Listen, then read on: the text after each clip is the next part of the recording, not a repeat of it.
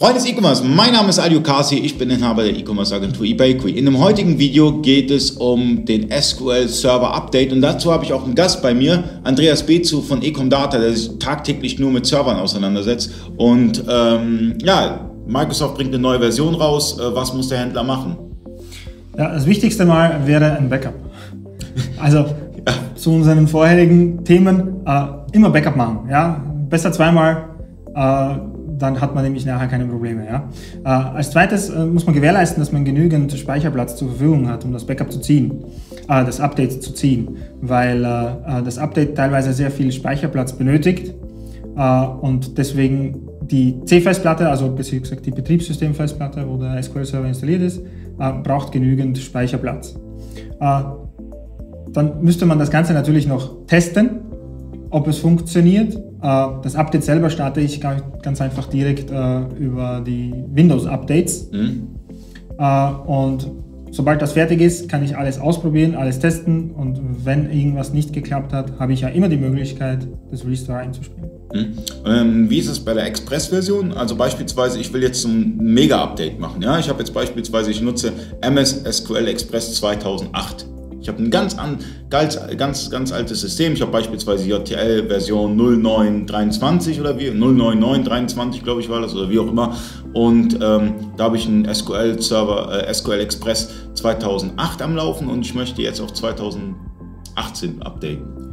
Ah, 2019. Das, also äh, äh, 2000, 2019. 2017 oder 2019, äh, was von JTL empfohlen wird. Ähm, ich würde das gar nicht updaten, sondern einfach neu installieren. Ja?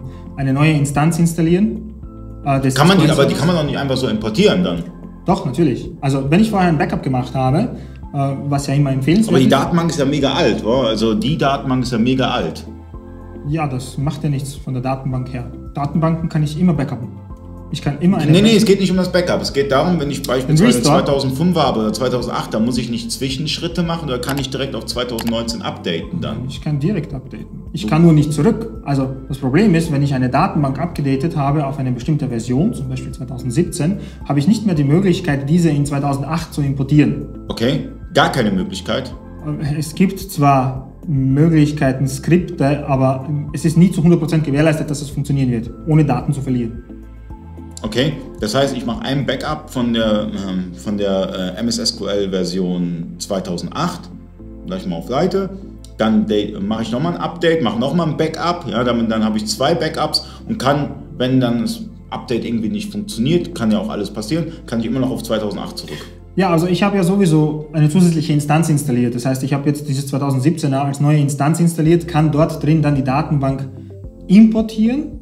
Äh, und sollte das nicht funktionieren, ist es ja im Grunde kein Problem, weil ich kann die Instanz einfach wieder runterfahren mhm. und mit der alten Instanz von 2008 da weiterarbeiten. Okay. Weil es können zwei SQL-Server-Instanzen gleichzeitig auf einem System installiert sein. Mhm, das heißt, ja, es gehen mehr als zwei sogar. Ja klar, also aber jetzt in unserem Beispiel, in mhm. unserem Beispiel wären es zwei, ja. Okay, und dann kann man sagen, okay, ich arbeite mit der alten Instanz, ich arbeite mit der neuen genau. Instanz. Genau. Ist ja ähnlich auch wie bei Unicorn 2. Unicorn 2 hat ja auch eine eigene Instanz.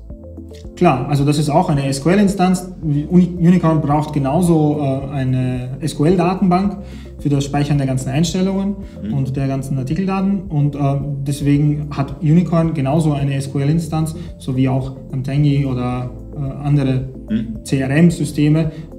Alles, was Daten speichert, braucht irgendwo einen Platz, wo es das ablegen kann und das ist dann in den meisten Fällen eine Datenbank ist es ratsam für Atemgi, für Unicorn und für JTL immer die aktuellste Version von Microsoft zu nutzen? Äh, das ist relativ. Also die aktuellste würde ich nie sagen. Es ist nie ratsam von etwas, was mm, betriebswichtig ist, die absolut aktuellste, gerade rausgekommene Version zu installieren, weil es da vielleicht noch Bugs gibt. Hm. Äh, aber man muss auf jeden Fall am Laufenden bleiben, das ist klar. Vor allem vom Sicherheitsaspekt. Okay. Das heißt, schon aktuell, aber ein bisschen warten, bis ein paar Patches rauskommen. Ja, genau. Super. Vielen Dank äh, und bis zum nächsten Mal.